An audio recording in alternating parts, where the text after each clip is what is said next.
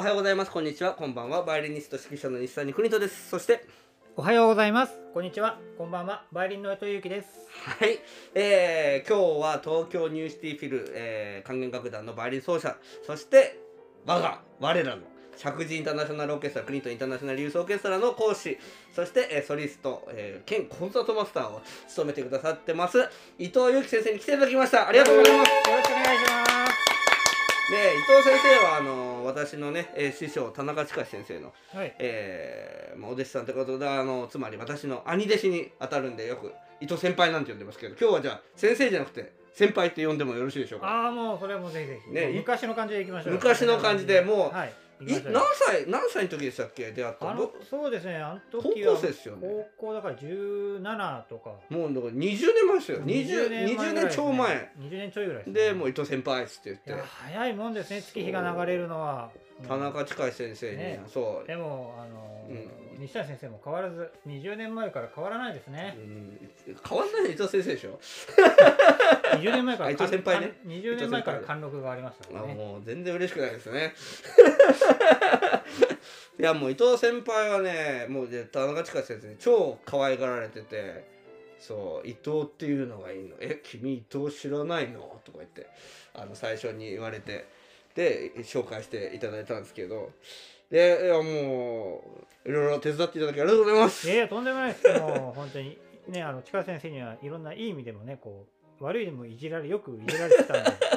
ねそれで。そう。いう感じでしたね。もう一人ね川越君っていうのがはい。ね、もう伝説の男もう今となったら伝説の男と言われてる川越裕二君っていう、ね、人が一緒にいて。それで、えっと、僕とその川越君とあと西谷先生。3人でよくあのレッスンとかやったりしたんですけどそうですねカバン持ちですよね。そうですね川持近石先生のカバン持ちを3人でやってで であの面白かったですね。あそうです。あの時が一番面白かったね。そうですね、まあいろいろねありましたもんね。なんかこの先生がユニークなこと言って面白いこと言って、うん。なんか笑いどころを間違えると怒られる時があったんですよね。そうそうそうなんかそうそう笑っていいとこと笑っちゃいけないとこがあってなんかそこの境目がちょっと難しかったっていうそう思い出が大きいですね。思いますね。もう、はい。だから今日はねそういう話とかもねいろいろエピソードはい。たくさんあるんで、えーいっぱい語っていただきたいと思います。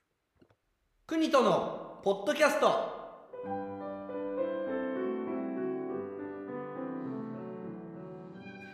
クニトのポッドキャスト。このポッドキャストは、えー私、えー西谷クニトの、えー趣味とか、えー音楽の話、いろいろな話をするっていう、そういう、えーポッドキャストでございます。えー YouTube、えーアンカー、えーとか、いろいろと、いろんな、えーなんだメディアで、えー公開してるんで、ぜひ、えーチャンネル登録よろしくお願いしますお。願いします。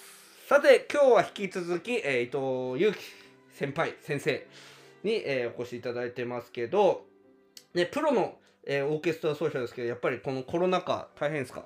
どうですか？そうですねやっぱりこの時期亡くなる公演と亡くならない公演両方あってまあでもまたね今、えー緊急事態宣言出たじゃないですか。この時期はもう全部なくなっちゃいましたね僕は。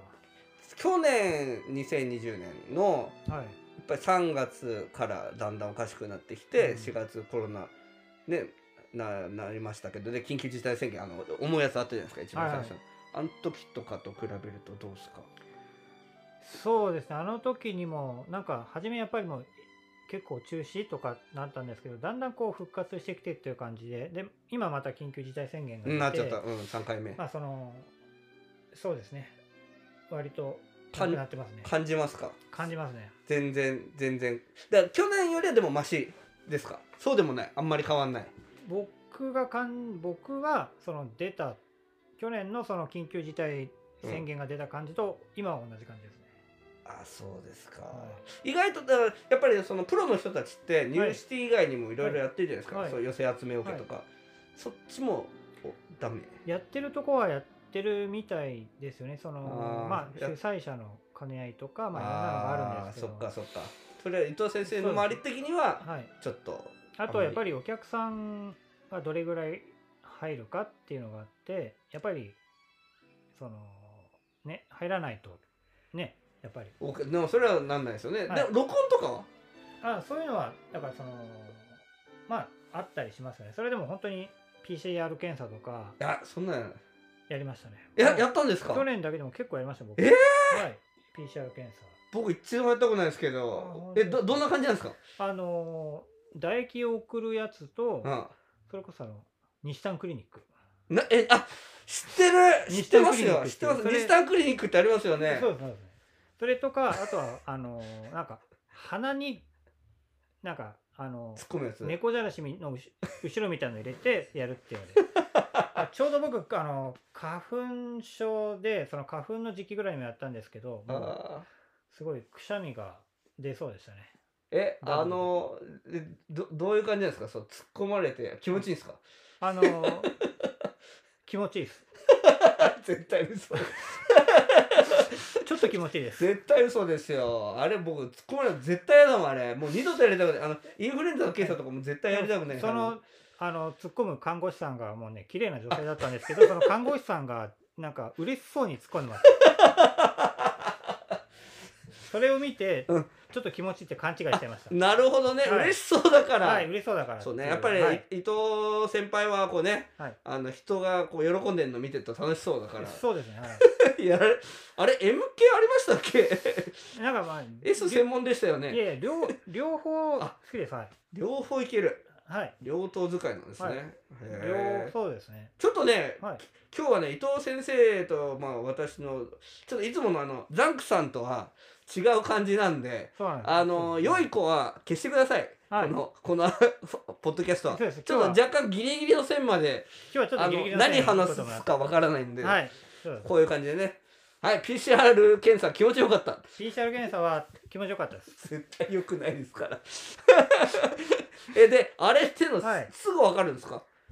えよだれとはい最初はよだれってなかったですよね。そう唾液を送ったの送ってであごめんなさいよだれじゃない、はい。唾液化しますけそれで結果が出るっていうそのでもその鼻に入れたのはもうすぐ出ました。もう本当に5分ぐらいで。すぐ。あ。結果すぐ分かるんです唾液の方は時間かかるけど、はい。鼻突っ込むやつははい。すぐわかると、はい、へー。でえで陽性とか出ちゃう場合もあるんですよね。まあ、出ちゃう場合もあるみたい。でもなんかあれも100%じゃないみたいで。そうですねだだ大丈夫だったんですか？引っかかんなかったんですか？大丈夫大丈夫でしたね。す。ごいですね、はえーそんなたくさんやんなくちゃいけないんだやっぱり講演するのに。でそのやっぱり毎回毎回そのね結構あの気にされてるこうね主催者とかそういう方の時には必ずその割と毎回やらなきゃいけないから。でもあれもその時に陽性か陰性かしかわからないからなんかああそうなんですはね面倒くさい世の中ですね。そうですね。へえ。だからそういうこともやりながらやんなくちゃいけないってことですね、そうか。えそのその西田クリニックやるときははい。いそのお医者さんに行ってるわけですか？いやそれはもうなんかそのオーケストラでうん。なんか、あの来て来てやってくれる。キットを送られてきても送ってくださいって。それでその結果がオーケストラに行くっていうあそういうことなんですね、はい。若干ドキドキしましたねやっぱりどうしよう。そうですよね。ねもしなんかかかってたら面倒くさいし、はい。変な噂かかっちゃうし、ははい寄せ集めの方はそういうのない？いいやまあある。ありますああるあるとこあるとこあります。そんなにやるもんなんだ、い。ちょっとびっくりしました。ちょっと引きました私。あー。ええそんなやっぱりオーケストラの人たちやっぱりそうか、まあ、あのとは必ずその会場に入るときにはこう体温を測るみあ検温たいな、ね軽音検温と消毒はいは絶対ですよね。あ消毒ってはい。すげえアルコール使うじゃないですか、はすごい。いはい。だからバイオリン良くないですよね。よそうく考えるそうですとね。ミスとか剥ぎそうですよね。はい確かに確かに。だからそのアルコール消毒しても僕一回手洗っちゃいますもん。ああそうなんですね。ためにこうニュルっとしてるのがあるんで。ああはいはいはい。あそうするともうねポジション移動とかしにくくなる感じ。そうですね。滑りすぎちゃうんでニュルっとしてるんでちょっとニュルっとしすぎて、はい大丈夫ですか？まだまだギリギリですねえ放送そう用ですね。大丈夫です。気をつけてくださいね。ははい。いはい、じゃあそういうことで、えーじゃあ社交系のちょっと CM もね挟んでみたいと思います、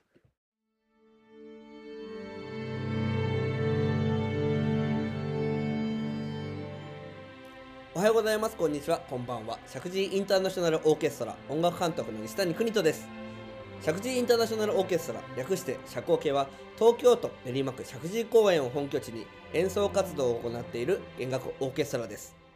楽しみながら熱中して練習していたらあっという間に上達していたをモットーに各州で練習しております。現在社交系では団員募集を行っております。募集楽器はバイオリンビオラチェロコントラバスです。ぜひ石神インターナショナルオーケストラ公式ウェブサイトの団員募集ページ内にあるお申し込みフォームよりお申し込みください。ぜひ私たちと。は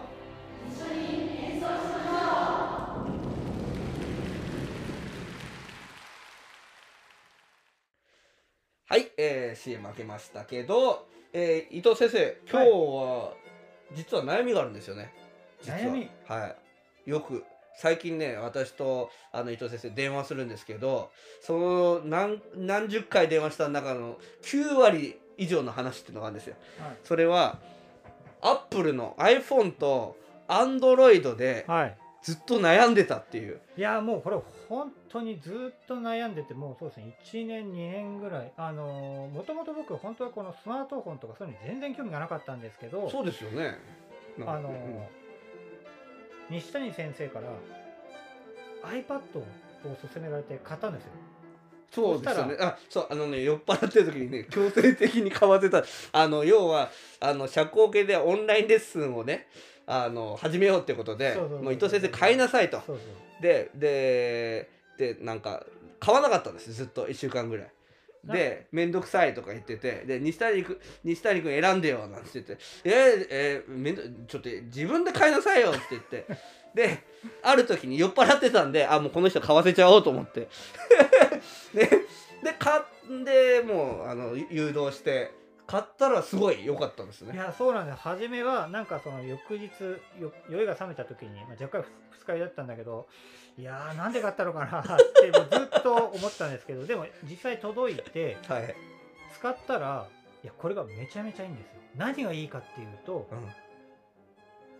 iPad って iPad って多分 Apple 全般なんでしょうねなんかこうもう誘導してくれるもう使い方がわからないってことがないんですよなんかすごく使いやすい優しい感じ。あそうですそうですね。なんかもう誘導してくれるんです。あこれしたいなと思ったらこうやるんですよみたいなことすごい分かりやすくなんか作られてて。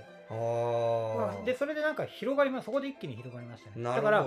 僕がそのスマートフォンに興味を持ったっていうのは、うん。iPad に興味を持たされたと言っても過言ではないですもうそれぐらいそれで感動しちゃってあうん。こんなにいいんならスマートフォン iPhone にしようかなと思ってでその iPhone とかもいろいろ調べ調べてそこからだんだん調べ始めたんですけすどごいですよ。うん。いや知識がただやっぱり本当に Apple 製品で素晴らしいなと思っててでも本当にもう1週間2週間前までもう次は iPhone にしようと思ったでも今年の秋に iPhone13 出るんですよはい、出ますよね、やっぱり。いやその iPhone13 にしようかなじ実はもう一個迷ってるのが iPhone13 か Xperia 1の Mark3 この2つ迷ってるんですよね。ソニーがいいんですよね。そうなんです。僕そうずっとソニー。もうちゃんと日はい本の製品を応援する。はい。なんかスマートフォンでなんかこう日本の製品を頑張ってるってなんかそのソニーとシャープっていうイメージがあって他にやっぱりアンドロイドだとまあサムスンがもうやっぱりもう台頭してますよね。あ本当に圧倒的にあーなるほど。そうそう。すごいですね。その iPad から、要はタブレットですよね。はい。タブレット機をはい Apple タブレットで興味を持って、それでスマート Apple iPhone を買おうかなって。普通逆なんですよね。はい iPhone 買って、おいいじゃん。で iPad 持ってなるんですけど、Android でやっぱりタブレットっていいのないですかね？やっぱりタブレッソニーとか。うん。トやっぱりタブレットあれですタブレットやっぱりアップル一択じゃないですか？っていうのはそのやっぱりアップル製品ってアップルで全部こう統一してるからなんかもうその画面とかもそれ用にタブレットが作られててアンドロイドだとやっぱりそのそれ用に別に作られてるわけじゃないなるほどね。かカスタマイズは自由だけど、らはい、ちょっと分かりにくいしあとやっぱりその同期っていうのが。あそうですそうです、うん。ただねアンドロイドからその iPhone に切り替えるのはかなり勇気がいりますよね。そうなんですよ。あのアプリとかも違うしあとお金のねコスト面もちょっと、そうなんですそうなんです。そう。それでだもう iPhone にしようかと思ってたんですけどでもこのいこの12週間やっぱりちょっとまた Android にしようっていうのがなんかなんでかっていうと理由があってなんかやっぱりそのまあそうセキュリティっていう意味でも Apple って抜群なんですけどうん。その例えば Android のそのアプリの数例えばそのパソコンのね Win.mail とかっていうのが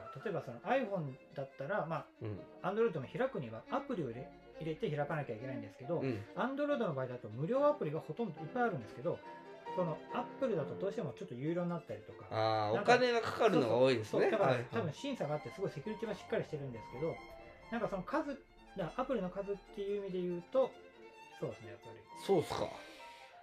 そうか。でアプアプリが決め手に今なってとりあえずアンドロイドに落ち着いてる感じ。で理由は僕その実はパソコン使ってなくてスマートフォンで大体全部こと済ませちゃっててうん。そうするとその Windows メールとかのパソコンがあればもう間違いなく僕は iPhone かな。るほど。やっぱりででじゃあ iPad はもうそのままですか？タブレットは新しくしない感じですか？ねもう。なタブレットはやっぱりアップルですね。ああなるほど。いやねもうねすごいですよ。ねもう伊藤先生の最近のそのスマートフォンとタブいやいやいやレットのねもう本当にいやでもいや本当表面上表面上表面上でしょうかね。ええ。表面上でしょソニーソニーとか、はい。ソニーソニーが一番やっぱ一番いいですね。今のところで。ソニーのこのねああのエクスペリアもすごいのが出ましたよね最近あねそうなんです。なんか今度のあのソニーのエクスペリア1マーク3っていうのは確か史上初なのかわかんないですけど 4K の動画があと 120Hz のリフレッシュレート。うん。で多分初めてじゃないですかね。すごい。ぬるぬるって動くんですよね多分ちゃんとね。そうそうそうそう。そういう意味ではすごいですけど。ともうあのー僕らの目でわかるんですかね。どうなんですかね。めっちゃ綺麗なの。うんちょっと後で見に行きましょう、はい。ちょっと見に見に行きましょう。見に行きましょうちょっとねそこら辺確認してみないとね、はい。やっぱりね。iPhone はまだ 120Hz いってないです。60Hz ですから最高でも。まあでも今度13出るからまたそこでね。うん。めっちゃこうカクカクしないんでしょうね。120Hz だからね。すごいですね。いやあとはよくね伊藤先生が日本電気って言うんですけど皆さん日本電気でわかります？なんだど日本ソニーか日本電気だねってよく言われるんですよ。その買うんだったら。ででそのタブレットでそのあのアンドロイドタブレットを探してるときにやっぱりその中華製品が多くてあの中国のね。そうそう、うん。中国製品が多くてそのなんか他にないかなと思ったら NEC 日本電機っていうのを見つけて、あなんかあるんだと思って。それでそうそうそうそう日本電機っていうのは NEC なんですけど。うんうんうんうんうん。なんかあそう NEC のことだよね日本電機って。にに NEC ってなんだよエレクトロニックは来るけど N は日本なのか。なんなんですかね。そうでしょ。日本エレクトロニックカンパニーですよねきっとね。NEC が好きなんですね。なんか好きというかなんか買うんだったらって。そうそうそうなんか応援したると。日本製品応援したい偉いですよ。武士ですよ。けあ結構昔から本読まれてましたよねそういう。あそうです。なんかそのうん。本は大体そうです武時代劇小説。代劇の。観音小説か時代劇小説もう この2つしか読まない。観音小説でもはい。かなりあのそう日本物が好きですよね。そうですそうです。和風な和風な感じがいいですねやっぱりね。すごいですよ。もうは芸術の域に達してますから。はい、はい、そういう官能とかねそういうのをねはい。まああのーじゃあちょっと話題は変わりますけどはい。尺オケ。はい、お来ましたね。もうこれを話したくてしょうがなかった。はい。5月のね、はい。15日からついについに。1年半ぶりにはい。再開しようと。うわあもうまっと待ちに待った。もう本当に車庫系のことを考えると夜もよく眠れる。眠れるんすか？眠れるんすか？えっと5月15日にね、はい。弦楽セミナーっていう形で社交系を再開したいなと思ってるんですけど、はい。ちょっとね今現在今日実は4月30日なんですけど、えー緊急事態宣言がね、えー発令されてしまって一応5月11までなんですよ。ただ延長した場合はそれ以降になってしまうということであの会場のふるさと文化館が閉まってしまったらやっぱりねできないってことなんですけどでも楽しみでしたよね。いやいや本当に楽しみですよ。ようやくというかやっともう嬉しくて。だからもう本当にそのカレンダー前に決めてます。あと何日あと何回眠ればその 5月15日になるんだろう絶対嘘じゃないですか。本当に。毎日4回ぐらいカレンダー見てますえいやでもね本当に伊藤先生に助けていただいて。だからいやいや全然そんなそ伊藤先生にとって社交系ってどういう存在ですか？やっぱり息抜きの場所というかなりますか？いやいや やっぱプロプロだからさやっぱり。いいそんな。あのー学びの場であり 幸せな場所です。あ幸せな場所。はい。あーあれ？じゃああれですか？ニューシティは幸せな場所じゃないですか？幸せな場所です あじゃあどこが幸せな場所まあ若干答えにくいですね。ごめんなさい追い詰めいやていや全然いやね、いや伊藤先生を追い詰めたらどうなるかなってね思うんですけど伊藤先輩は自由ですからね。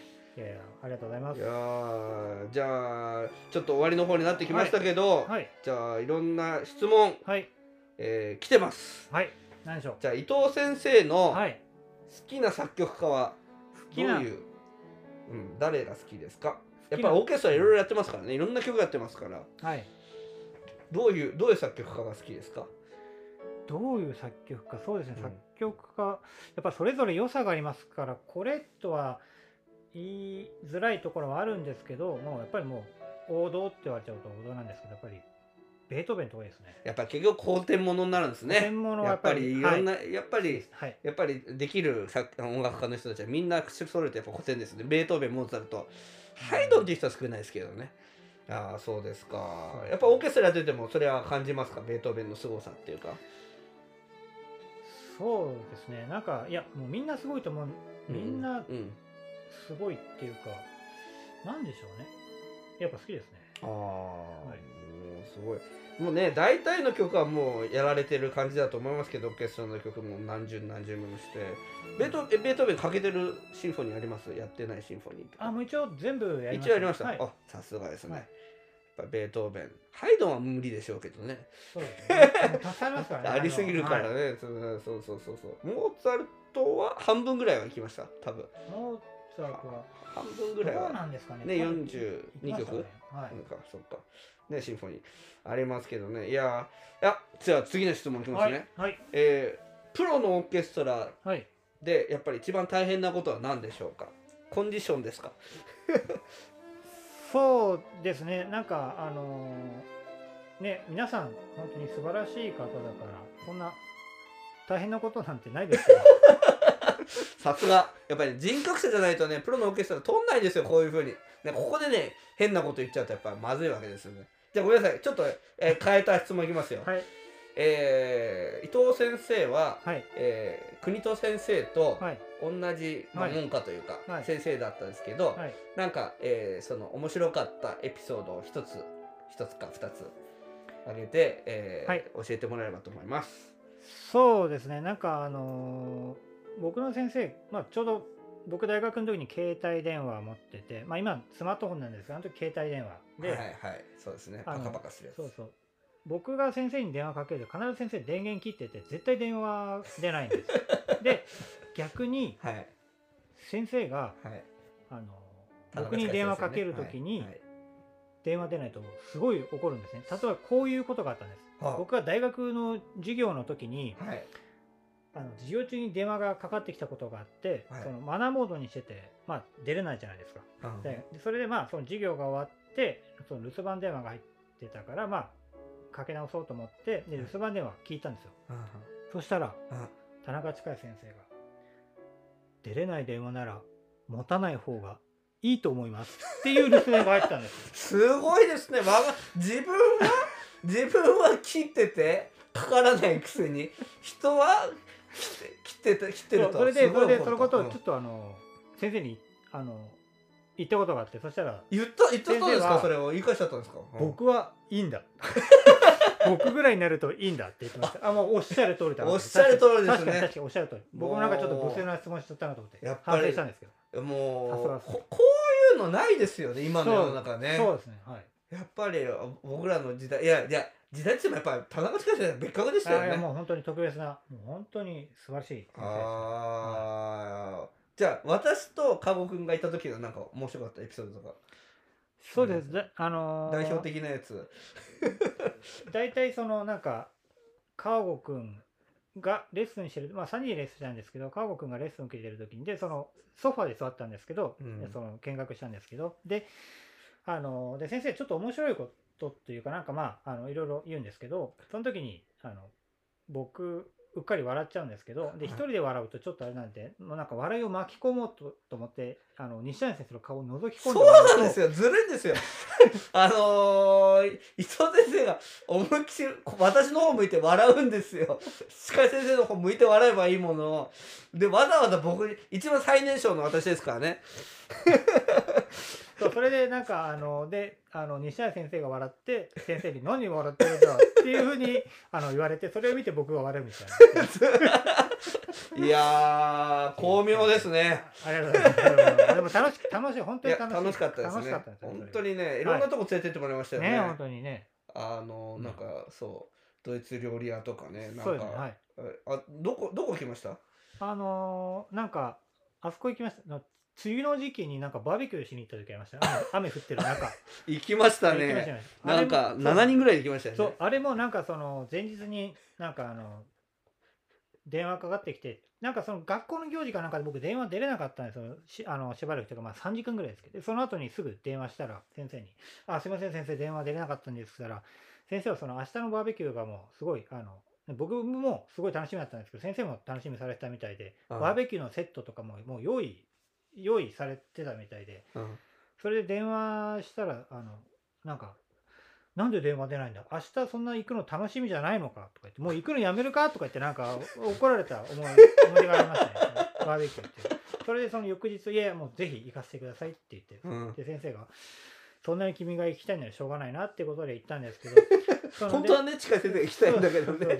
で、その日、梅雨で雨降ってたんですけど、でもうん。行ったんですよ、バーベキュー。はいそしたら、その車で乗ってて、まあ、そのバーベキューセットあるんです。食材が全くなくて、途中であの買う予定だったみたいな。それでまあ、と向かったんですけど、途中で7名だったから、魚を7匹買って、はいそれでまあ、他に、先生、お肉とか野菜とか他になんか買い出しどうしますって言ったら、あの、なんか濁すんですよ。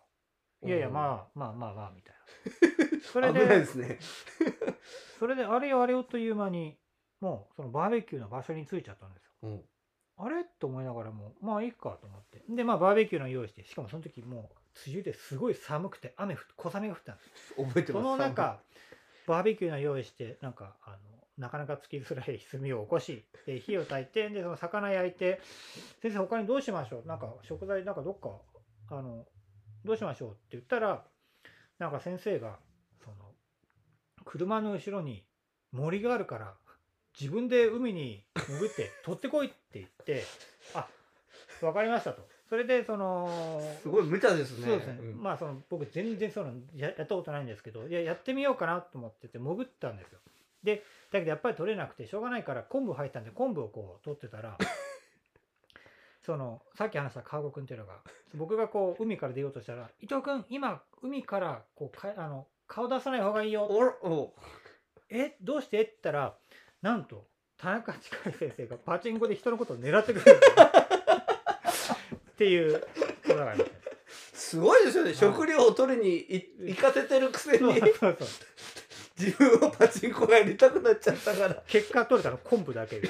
いや覚えてますよ。ににあちょっと西谷こうやるこうやるんだとか言って。ほらあれそこにある。的を狙ってるあれ的って伊藤先輩じゃないですかとか言って。いいから狙ってみろとか言って結構もうねあのん狙ってきましたよね。いや僕はあのあのいやもうそんなできませんとか言って真面目にやってましたけど。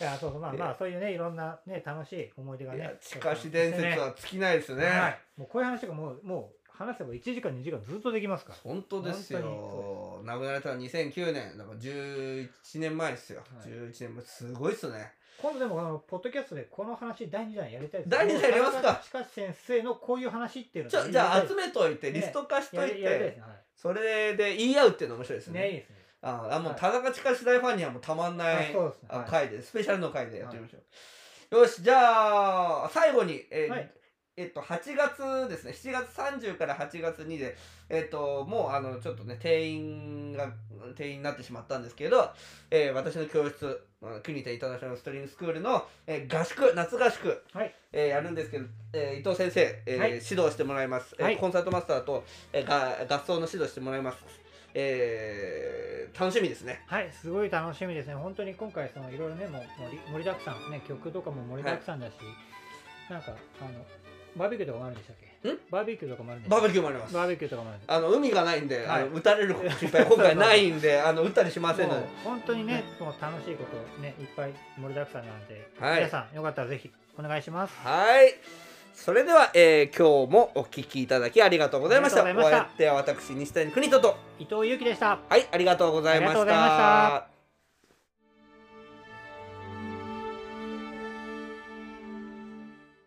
おはようございます。こんにちは。こんばんは。国とインターナショナルユースオーケストラ音楽監督の西谷邦人です。